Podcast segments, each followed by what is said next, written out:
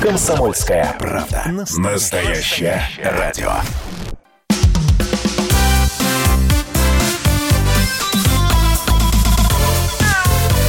Вот такая зверушка. Вы слушаете радио «Комсомольская правда». Антон Челышев у микрофона. Мы продолжаем субботний эфир. И прямо сейчас а, будем общаться с а, братьями нашими меньшими и с их владельцами. С вами, дорогие друзья, конечно же, в нашей студии, как обычно по субботам в это время, кандидат ветеринарных наук, главный врач ветеринарной клиники «Спутник» Илья Середа. Илья Владимирович, здравствуйте. Добрый вечер. Ну, э, давайте начнем все-таки с, с того, что сейчас происходит в Москве с животными. Э, у нас было целых две недели жары, и она вернется обязательно. Вот э, с чем сейчас к вам обращаются, и на что бы вы, учитывая вот эту статистику э, свою, ну и в принципе свой многолетний опыт работы, в том числе летом, советовали бы обратить внимание владельцам животных? Да, вот в этом году, несмотря на действительно аномальную жару, ну вот лично у нас в клинике я не могу сказать, э, чтобы мы отмечали какой-то всплеск обращений, связанных э, с последствиями этой жары, да, так, с так называемой гипертермией у животных. Все, все, все проблемы, которые мы встречаем, они являются достаточно типичными и не выбиваются, скажем так, из графика обычных обращений, обычных жалоб. Поэтому, видимо, москвичи научились справляться с жарой, научились оберегать своих домашних питомцев. Хорошо, а с э, нашими с, с братьями меньшими наших братьев, меньших, э, я клещей имею в виду, вот они с наступлением жары, они как-то еще более активизировались или наоборот, клещи не очень любят, когда вот такое прям палящее солнце? Вот клещи э, еще есть, и э, владельцы периодически их либо самостоятельно снимают, либо приходят в клинику, но, конечно, заболевание этим пироплазмозом злосчастным э, снизилось многократно. Ну, то есть это прям какие-то единичные, можно даже сказать, аномальные случаи, ну, по крайней мере, в московском регионе. Э, то есть сезонность, э, пик заболевания соответствует сезонности, а точнее пик этот отсутствует в данный момент.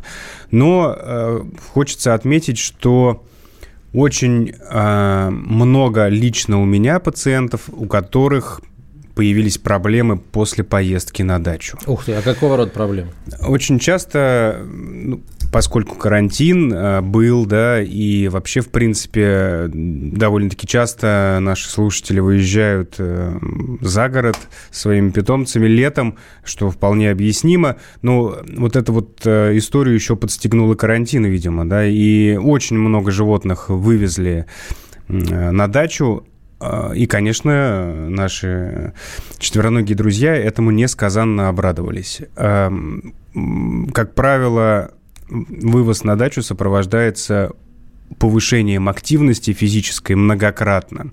Да, то есть, если речь идет о собаке, то они э, дни и ночи напролет э, скачут по участку или за пределами участка, э, радуются тому, что их вывезли на природу, и в некоторых случаях происходит обострение хронических проблем, особенно если это животные, у которых есть заболевание суставов. Да? Ну, вот есть у него предрасположенность э, или есть какой-то остеоартрит – и на фоне вот этой физической нагрузки повышенной собаки начинают чаще хромать.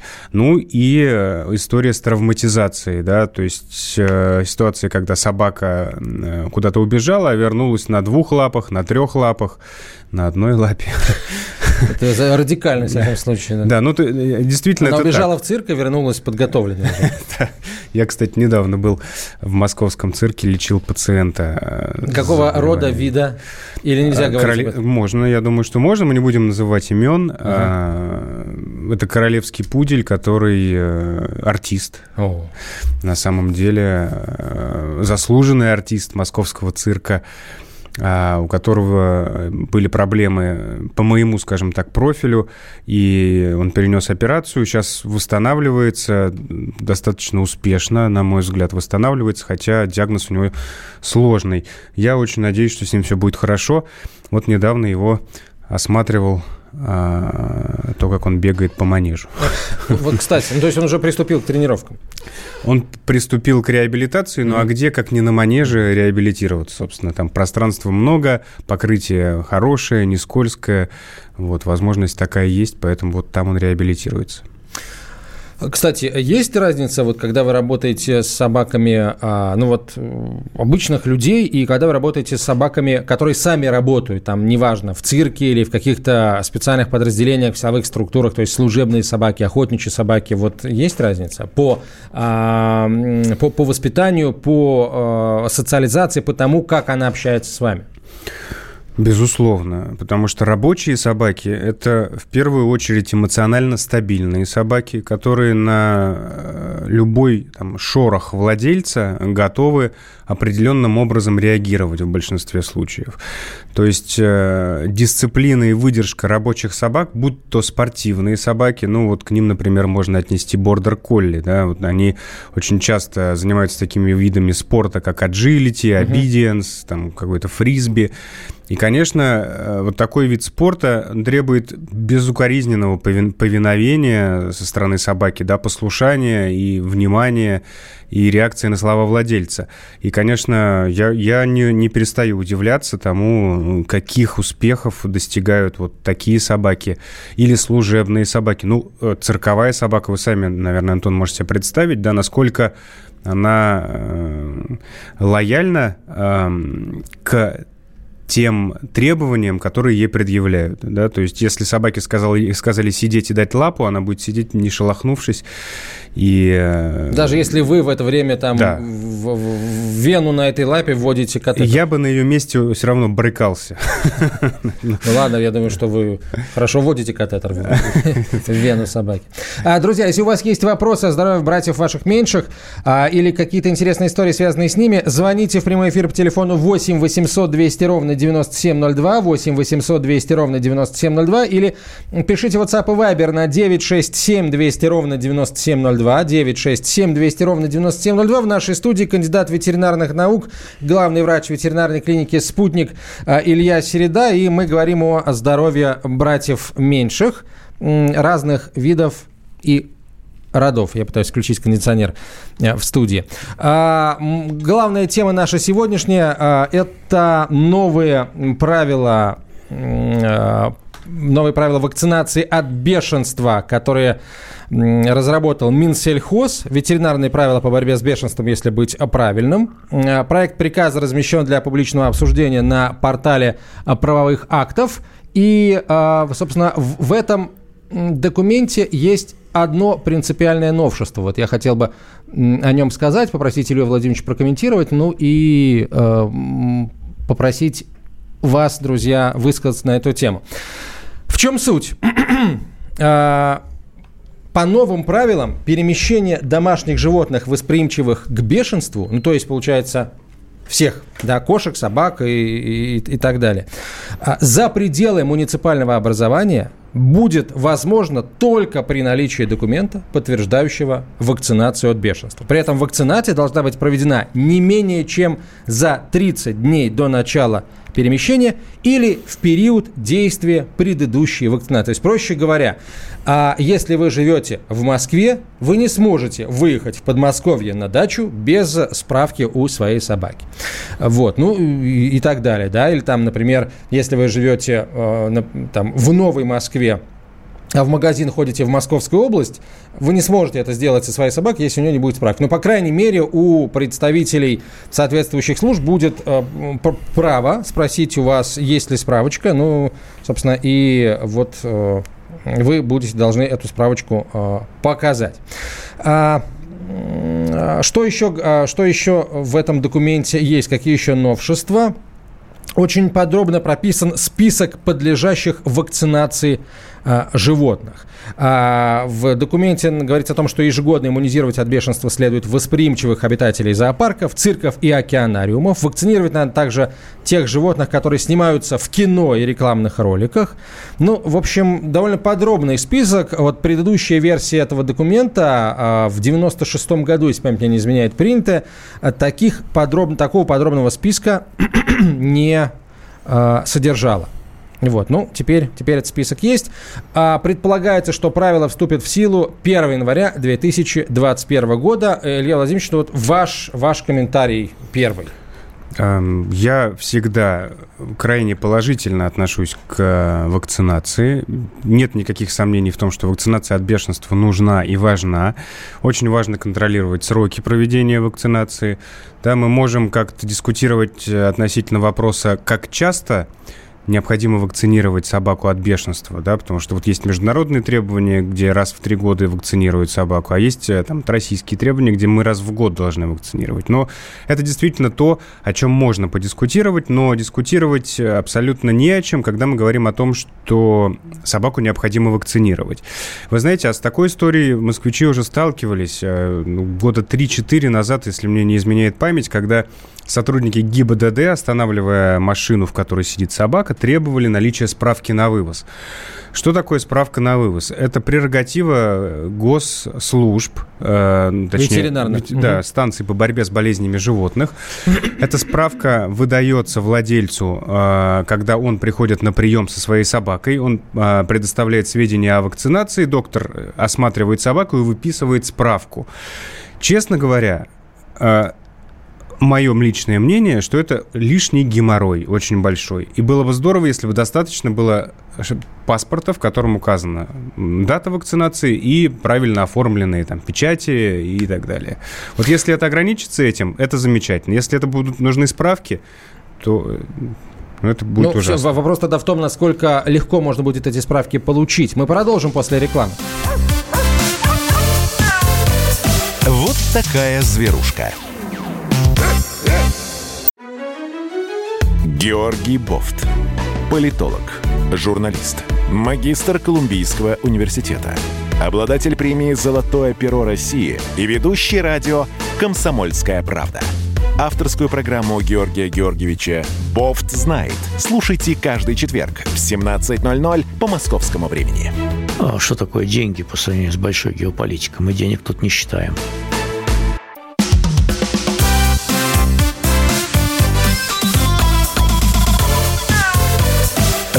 Такая зверушка. Слушайте радио «Комсомольская правда». Антон Челышев у микрофона. В нашей студии кандидат ветеринарных наук, главный врач ветклиники «Спутник» Илья Середа. Говорим о здоровье братьев меньших. Ваши вопросы в WhatsApp и Viber о здоровье животных и об особенностях их поведения вы можете прислать в WhatsApp и Viber на 967 200 ровно 9702, 967 200 ровно 9702, а, или звонить в прямой эфир по телефону 8 800 200 ровно 9702. Мы заговорили о бешенстве. Я еще раз скажу. Минсельхоз разработал новые ветправила по борьбе с бешенством предполагает, что они вступят в силу с 1 января 2021 года. Согласно новым правилам, перемещение домашних животных за пределы муниципального образования должно будет осуществляться только при наличии документа, подтверждающего вакцинацию против бешенства. А при этом вакцинация должна быть проведена не менее чем за 30 дней до начала перемещения. Ну или в период действия предыдущей вакцинации. А у нас этот, этот период год.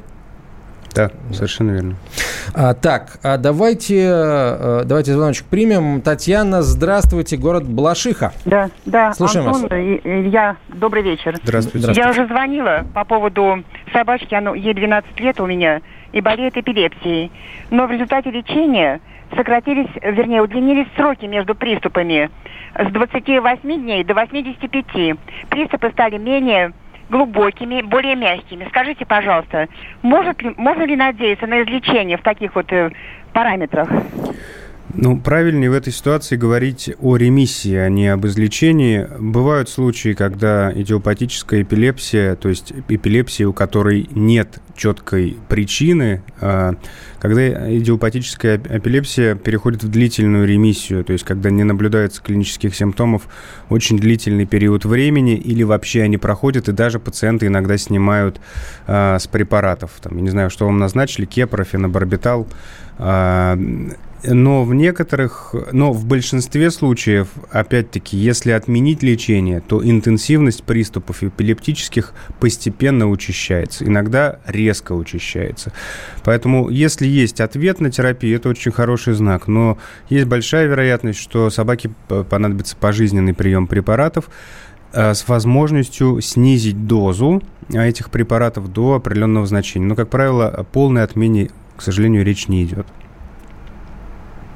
Так, э, есть еще вопросы у вас? Видимо, видимо, нет.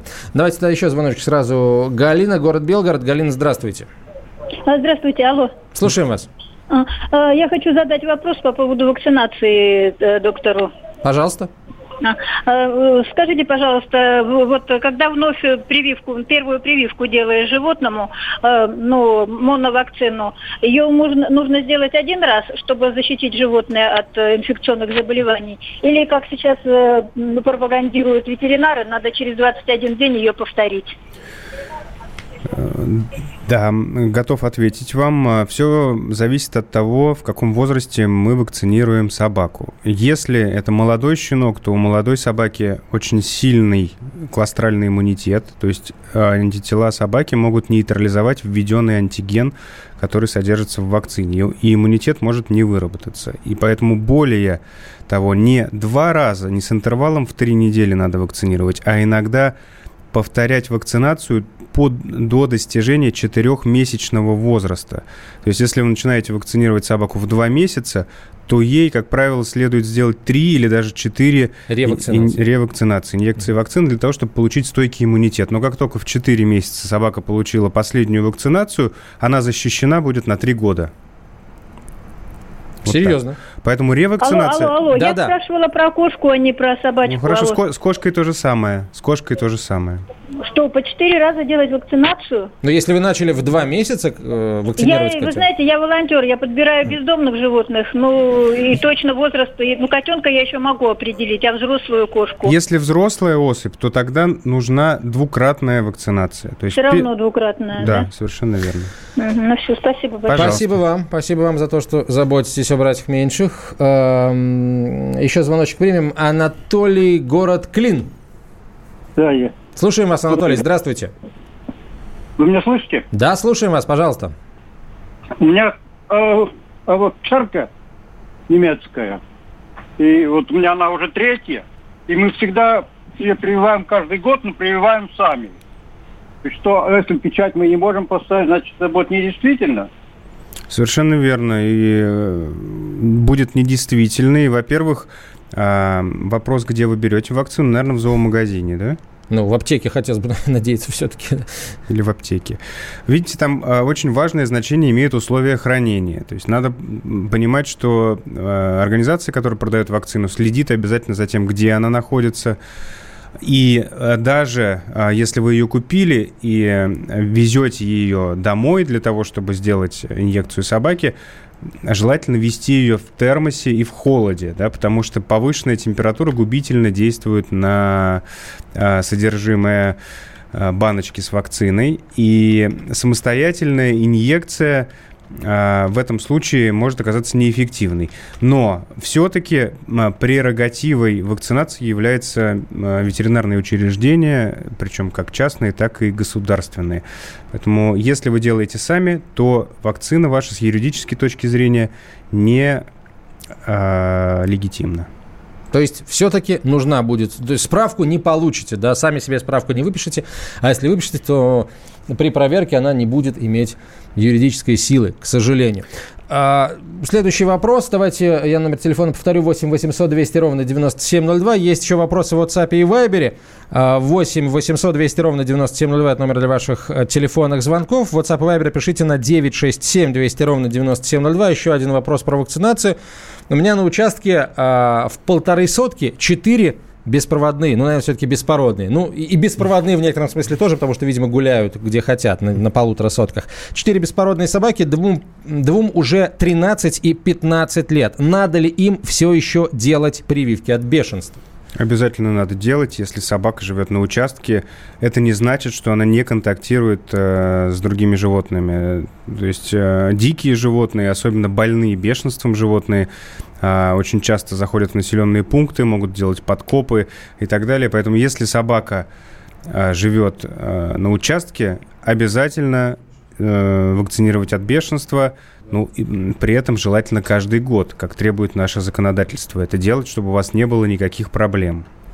А, Ольга, здравствуйте. Откуда вы? А, здравствуйте. Вы меня слышите? Да, прекрасно.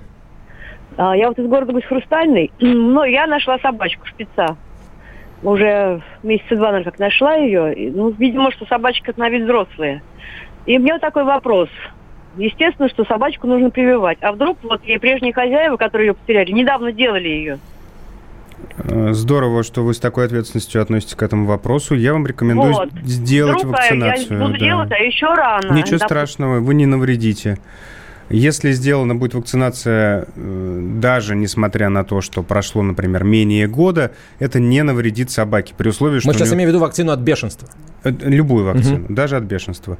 А, даже если, э, ну, только если у нее не возникнет каких-то аллергических реакций на введенную вакцину, такое иногда бывает. Это не значит, что ее нельзя было вакцинировать, это значит, что по каким-то причинам такое бывает, возникла неблагоприятная реакция на введение вакцины но рекомендую вам э, обязательно сделать вакцинацию. Но, видимо, доктора нужно будет предупредить о том, что неизвестно, э, неизвестен, неизвестна дата предыдущей вакцинации, и то, и то была ли она в принципе. Да? Ну, есть... Вообще в этом случае доктору следует э, осмотреть собаку, провести клинический осмотр, да, поскольку нет анамнеза так называемого, то есть нет истории, которая говорит о, о том, о чем собака болела, были ли какие-то операции, в каком она состоянии сейчас находится, какие у нее жизненно важные показатели, то доктор проведет клинический осмотр, если собака здорова, померит ей температуру и после этого вакцинирует. Э, спасибо, Илья Владимирович. Э, спасибо за вопрос нашей слушательницы. Другие вопросы э, также мы ждем в прямом эфире по телефону 8 800 200 ровно 9702 или WhatsApp и Viber на 967 200 ровно 9702. 967 200 ровно 9702. У нас есть еще один вопрос о шпицах. Недавно взяли шпица, пишет э, слушатель, ему скоро будет 4 месяца. В 3 месяца он встретился с нашим котом Жориком. Э, интересно, где был раньше Жорик. Э, Скоттиш Страйт, ну, то есть шотландская веслоухая, Скоттиш Фолд. Э, очень добрый кот, шпиц его гоняет. Как обеспечить коту спокойную жизнь? Как интересно это можно сделать, не навредив Жорику. Не, не Жорику, а Ой, извините, да, Шпицу. Шпицу, да. А заметьте, Шпиц просто Шпиц, а кот он Жорик, у ну, него да, есть имя, да. Потому что три года уже живет, конечно, да. заслужил. А, я думаю, ну, а как вообще кот-то, скажите, реагирует на шпица? А, как он воспринимает эти атаки? То есть, может быть, ему тоже весело, и тогда не надо ничего делать. А, но вообще кошки, как правило, могут и в состоянии обеспечить себе спокойную жизнь, они просто в какой-то момент либо могут дать сдачи, либо найти себе место обитания, скажем так, где-то, э, куда шпицу будет очень сложно попасть, да, то есть э, начинают жить, как говорится, по верхам, на шкафах, холодильниках, Потом и шпиц тоже к нему привыкнет, и активность его в отношении кота, скорее всего, будет меньше. Но вот если наличие второго животного вызывает у кота стресс, то могут возникнуть проблемы. Проблемы со здоровьем у кота, конечно же, в первую очередь, потому что у кошек очень многие заболевания а, являются следствием наличия хронического стресса. Вот я вижу, что пишут, да, что зовут да, да, да. шпица Шайни. Шпица зовут Шайни, да, сия, сияние, да, сияющий, светящийся. Он хочет с ним играть, коту интересно, а, но шпиц Шайни его покусывает. А Жорику это не нравится. Смотрите, какая драма разыгралась просто. Да. Ну, Жорику, если будет сильно не нравиться, то Шайни это почувствует, я вас уверяю. Продолжим через несколько минут после рекламы и новостей. Ждем ваших вопросов. Вот такая зверушка. Ну что вы за люди такие? Как вам не стыдно? Вам по 40 лет. Что у вас позади? Что вы настоящем? Что впереди? Опомнитесь, пока не поздно. Вот вам мой совет. Ведущие нового утреннего шоу на радио «Комсомольская правда» уже совсем взрослые люди, но ведут себя порой. Особенно, когда собираются все вместе. Они обсуждают, советуют и хулиганят в прямом эфире. С понедельника по пятницу. Начинайте день вместе с программой «Взрослые люди». Ведущие Тутта Ларсон, Валентин Алфимов – Стартуем в 8 утра по московскому времени.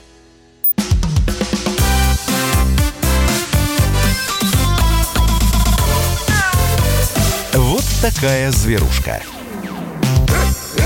Продолжаем наш еженедельный разговор о здоровье братьев наших меньших. Кандидат ветеринарных наук Илья Середа, главный врач ветеринарной клиники «Спутник» в нашей студии. Меня зовут Антон Челышев. Ваши вопросы либо в WhatsApp и Viber на 967 200 ровно 9702, либо в прямой эфир по телефону 8 800 200 ровно 9702. Вот вопрос по вашей специализации, как нас предупредил слушатель.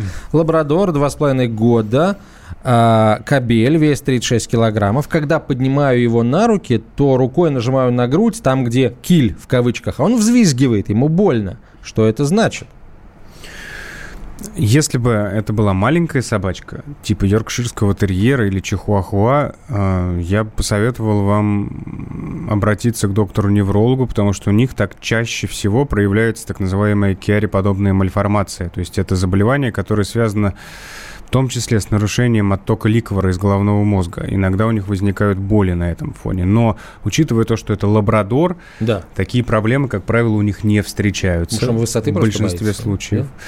А, я бы э, в первую очередь исключил вероятную причину э, травму, потому что, ну, кроме того, что первое приходит на ум, наверное, это маловероятно, если речь идет о Дональде, да, то это травма в виде удара сапогом по грудной клетке. Да, очень часто именно, именно туда собаки получают э, травму или удар. А вторая причина не связана с сапогом, а связана с тем, что он, например, во время активной игры или прогулки при прыжке ударился, да, и травмировал себя либо мягкие ткани, либо даже э, грудину. Поэтому посмотрите, есть ли припухлость, есть ли синяк, есть ли признаки болезненности не когда вы его приподнимаете, а когда просто он лежит, например, на спине, и вы, наоборот, сверху вниз надавливаете на грудину. Потому что если вы его приподнимаете, то вы приподнимаете не только грудь, а, например, вы действуете опосредованно и на другие органы, в том числе и на шею. А, и очень иногда это может быть симптомом, например, заболевания межпозвонкового диска в шее. Вот, поэтому травму надо исключить в первую очередь. Если проблема а, в другом, то при нарастании симптомов, то есть если вы видите, что а, эти эпизоды боли, они стали более интенсивными, более яркими, а, учащаются, может быть, он стал поскуливать, беспокоиться, да, а, даже когда вы его не трогаете, какие-то проблемы с движениями появились, то это повод для того, чтобы обследовать, ну, в том числе и шею. Ну, то есть, я правильно понимаю, надо вести в специализированную ветеринарную клинику, делать там, ну, как минимум э, рентген, а там, как максимум, может понадобиться даже ультразвуковое исследование, если вдруг... Это же может быть и внутренние органы, что-то как бы... Магнитно-резонансная томография тогда понадобится. МРТ. Если mm-hmm. шею, шею и диски межпозвонковые, да, это только этим методом можно обследовать. Понятно. Спасибо, доктор. Давайте звоночек примем. Следующий Александр. Здравствуйте. Откуда вы? А город Миас мне подсказывают. Здравствуйте. Угу. Здравствуйте, доктор. Здравствуйте, уважаемый ведущий. Вот Здравствуйте. Я живу в Миасе, у нас 7 собак на три квартиры, все как бы в квартире держим, 5 дворняжек и 2 лайки. И вот лайка у нас 13 лет, как бы проблемная, я ее не могу это ветеринару сводить, потому что это потому что она уже чует, что мы уже ее ведем, и все, это невозможно просто.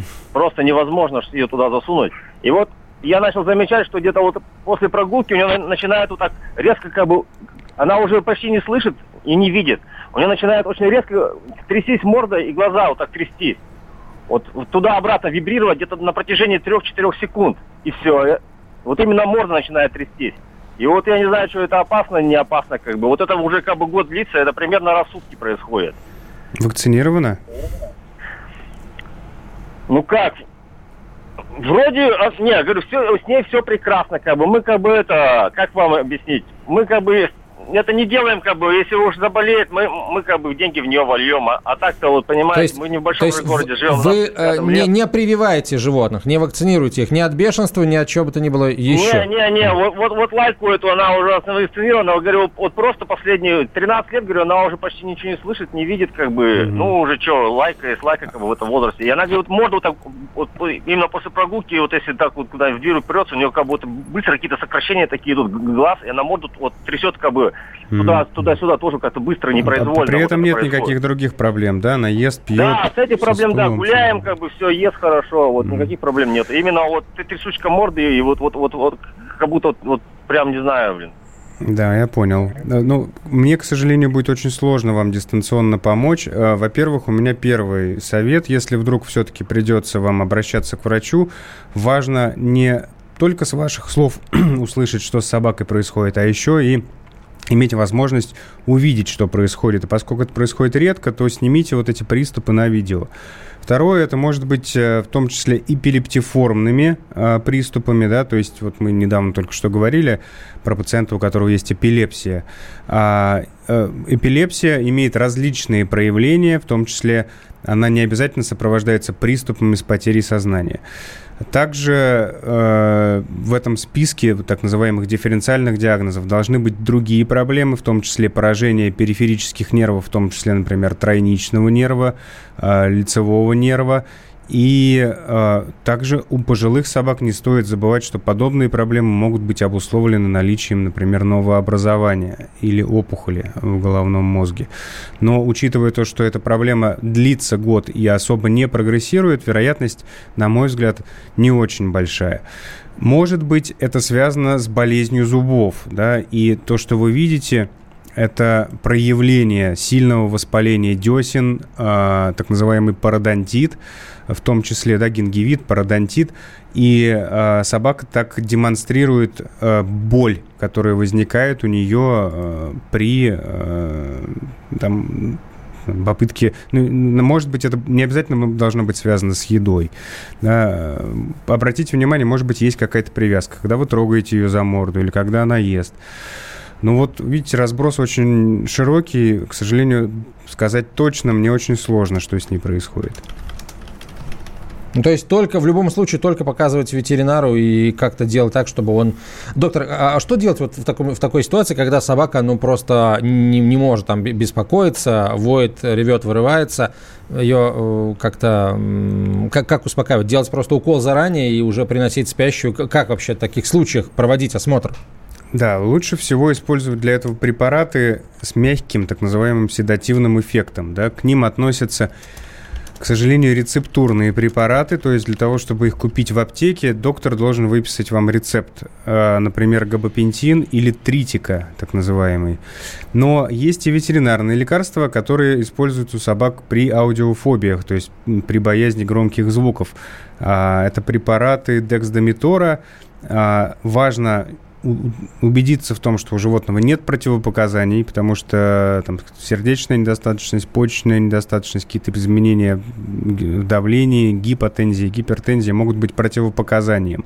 Но а вот эти мягкие седативные препараты, такие как тритика и габапентин, имеет смысл использовать, их просто необходимо давать за какой-то период времени. Если вы собираетесь в клинику, то, например, за двое-трое суток начинаете прием препаратов. Но чтобы... только, только, естественно, по назначению врача. То есть сначала нужно прийти без животного к врачу и с ним уже посоветоваться. Да, попросить его выписать рецепт, например.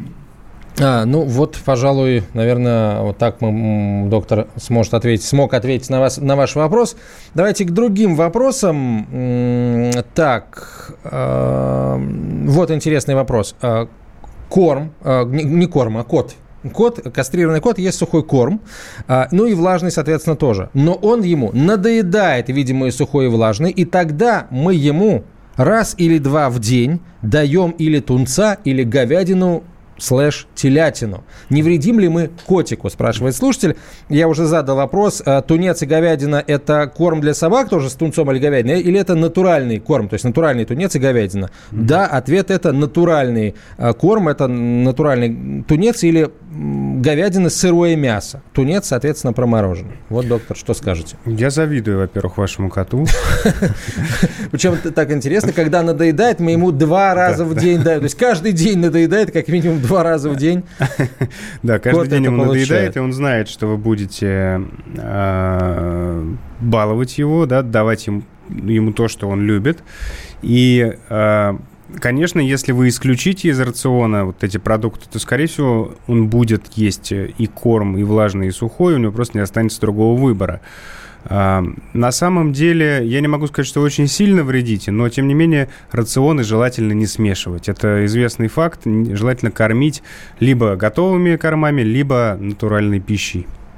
А, но вот а, мне не совсем понятно слово «надоедает». Мне кажется, как бы в данной ситуации кот воспитал своих хозяев вот, и убедил их в том, что ему надоедает это, и вот он Конечно, то есть пришел, помяукал, хозяин насыпал ему корма, кот понюхал, есть отказался и продолжил мяукать и тереться. И хозяин говорит, бедный кот, он же голодает, надо же срочно его накормить. А вот есть тунец, а вот есть телятина.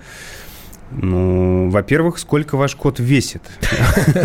Во сколько он вам обходится в месяц? Есть ли у него признаки лишнего веса, скажите, пожалуйста. Может быть, вы его кормите слишком много? А, мне кажется, он пользуется служебным положением. Но у него есть признаки хорошей жизни на морде.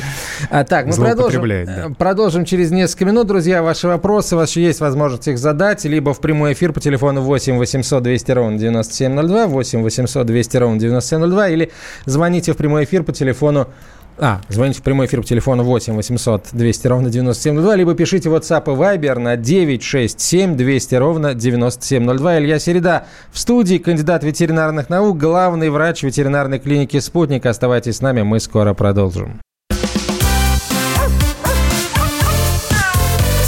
Вот такая зверушка. Радио «Комсомольская правда» — это Настоящая музыка. А я хочу, как ветер петь И над землей лететь Настоящие эмоции. Это фиаско, братан. И настоящие люди. Я мечтал быть космонавтом с детства. Это счастливый мальчишка своего детства, потому что я осуществил свою мечту. Радио «Комсомольская правда». Живи настоящим.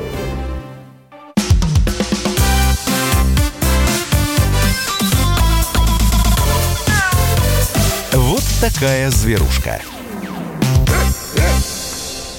Мы продолжаем разговор о здоровье братьев э, наших меньших. Илья Середа в студии с нами, кандидат ветеринарных наук, главный врач ветеринарной клиники «Спутник». Мы отвечаем на ваши вопросы. WhatsApp и Viber вы можете их прислать на 967 200 ровно 9702 или звоните в прямой эфир по телефону 8 800 200 ровно 9702. Тут поступила телеграмма о весе кота, который ест тунца и телятину в ежедневном режиме 5 килограммов. Ну, в общем... Ну, средний вес, да. Э, ну, опять-таки, все зависит от э, кондиции кота. Да? Бывают кошки, которые должны весить 2,5-3 килограмма, а весят 5. Тогда это очень много. Бывают... Средний кот весит 4-5 килограмм. Вот. Примерно ну, будем так. надеяться, что будем верить в то, что здесь все, все в порядке у кота.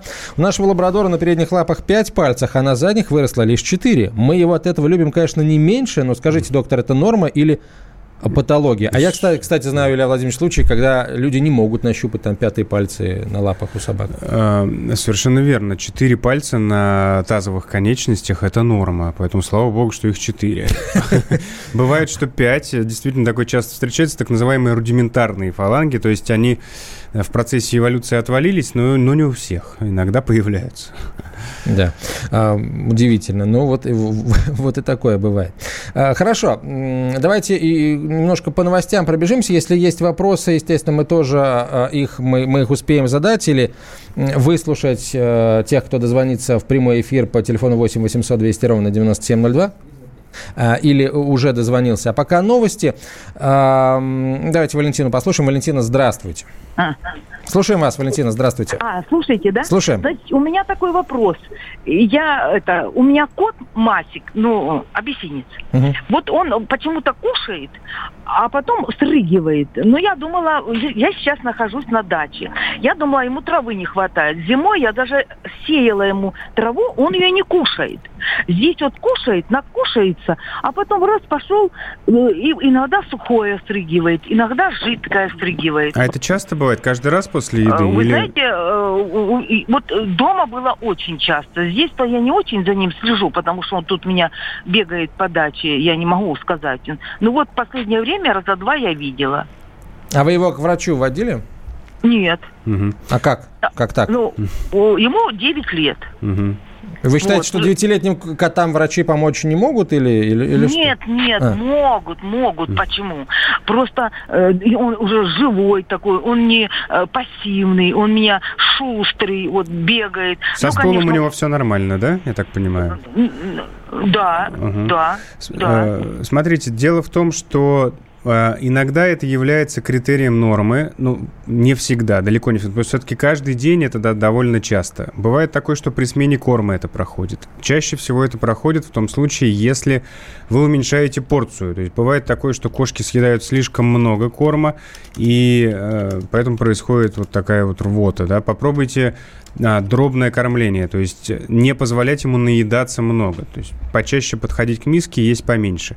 И третья причина, которая может быть обусловлена, э, такой, которая может вызывать такую проблему, это наличие так называемого инородного тела в желудке. То есть кот или кошка а, кстати, на своем личном примере. Я позавчера своего личного кота прооперировал, поскольку он съел детскую резинку для волос. Эта резинка там распустилась у него в желудке, нитки попали в кишечник в тонкий, э, и это называется линейное народное тело, когда кишечник на эту нитку собрался в сборку весь, да, и возникла непроходимость. Так вот, э, наличие народного тела, которое может э, находиться в желудке и по каким-то причинам не выходит с рвотой, может э, являться причиной гастрита, и на этом фоне развивается рвота. Увидеть это инородное тело можно на рентгене, но, к сожалению, далеко не всегда. Если То есть мы... без визита к врачу, Илья Владимирович, иными словами, ну, вы к этому клоните, да, не обойтись в этой ситуации. Обойтись, попробуйте дробное кормление, может быть, поможет. Если нет, то только, только врачу. врачу. Только врачу. Так, ну, смотрите, у нас а, остается пару минут. Я хотел бы еще несколько новостей а, сообщить. Вот стало известно о том, что в Соединенных Штатах усыпили собаку больную COVID-19. А, но, насколько я понимаю, в общем, к, к этому при, привели другие заболевания, да. Вот, кстати, есть ли, Илья Владимирович, а, какие-то новости относительно того, насколько кошки и собаки подвержены, не подвержены этому вирусу? Вируса? То есть что-то новое появилось за последние ну, пару нас, месяцев? Насколько я знаю, нет, кроме кроме того, что участились э, какие-то случаи единичные, да, а, которые связаны с выявлением животных а, с клиническими симптомами, но в целом а, ситуация не изменилась, насколько мне известно. Ну, в общем, да, пока, э, в общем, понятно, что SARS-CoV-2 может преодолевать межвидовые барьеры, как сообщает ветеринария жизни, к нему восприимчивы кошачьи, кошачьи животные подсемейства куних, но норки и хорьки как минимум, а вот собаки менее подвержены новому вирусу. Домашние птицы, куры, утки, а также свиньи к новой инфекции нечувствительны. Вот такая а, новость. И еще одна новость, такое а, новость-скандал развивается в Ростове-на-Дону, где слоненка Эколь отправили из ростовского зоопарка в Большой Московский цирк на проспекте Вернадского. Выяснилось, что, в общем, как- как-то когда животное перевезли, и об этом стало известно, очень многие, в общем, мягко говоря, удивились этому, потому что все эксперты говорят, что ну, три года все-таки для слоненка это слишком юный возраст, э, и нельзя в таком возрасте слоненка отрывать от э, родителей. В частности, вот декан факультета биоинженерии и ветеринарной медицины Донского государственного технического университета, доктор биологических наук Алексей Ермаков отмечает, что слоны относятся к высокоразвитым социальным животным. Взросление их происходит долго, сложно, при обязательном обязательном участии не только матери, но и тетушек, бабушек и сверстников. Да. Воспитание, как и у людей, длится 10-14 лет, и, по мнению профессора Ермакова, резкое перемещение трехлетнего слоненка в инородную для него, инородную для него среду негуманно и не а, профессионально. Ермаков напомнил, что азиатские слоны находятся в списке исчезающих видов и не являются собственностью зоопарка. Разрешение на их переселение можно получить лишь у куратора из Европейской ассоциации зоопарков и аквариумов. И такого разрешения, по его мнению, получено не было. Директор зоопарка а, ростовского, откуда слоненка передали, соответственно, в московский цирк Запашных, назвал обвинения в незаконности абсурдными. По его словам, зоопарк состоит в Европейской ассоциации зоопарков и аквариумов. Ну, на самом деле, кандидат на вступление в эту ассоциацию. Никакого разрешения на передвижение слоненка не требуется, а вот заявил директор зоопарка Александр Жадобин. И э, вот э, пришел, э, пришло сообщение от куратора разведения слонов в Европе Харальда Шмидта, который э, пишет следующее. Мы можем полностью подтвердить, что транспортировка трехлетней самки слона из зоопарка в цирк является абсолютно неприемлемым и очень жестоким актом. М политика европейской программы по разведению и сохранению видов, находящихся под угрозой исчезновения, заключается в том, чтобы уважать семейные узы прежде всего, поскольку слоны, особенно самки слонов, создают узы на всю э, жизнь. Ранее вот эта Европейская ассоциация выступила с заявлением, осуждающим перевод слоненка из зоопарка в цирк и призвала Ростовский зоопарк немедленно вернуть животное из цирка домой. Будем следить за этой ситуацией. Все на сегодня на этом. Илья Середа, я Антон Челышев. До свидания.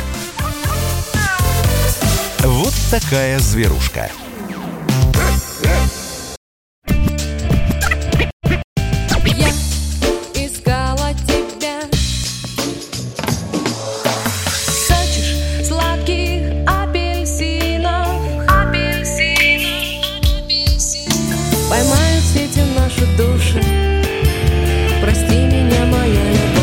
«Комсомольская правда».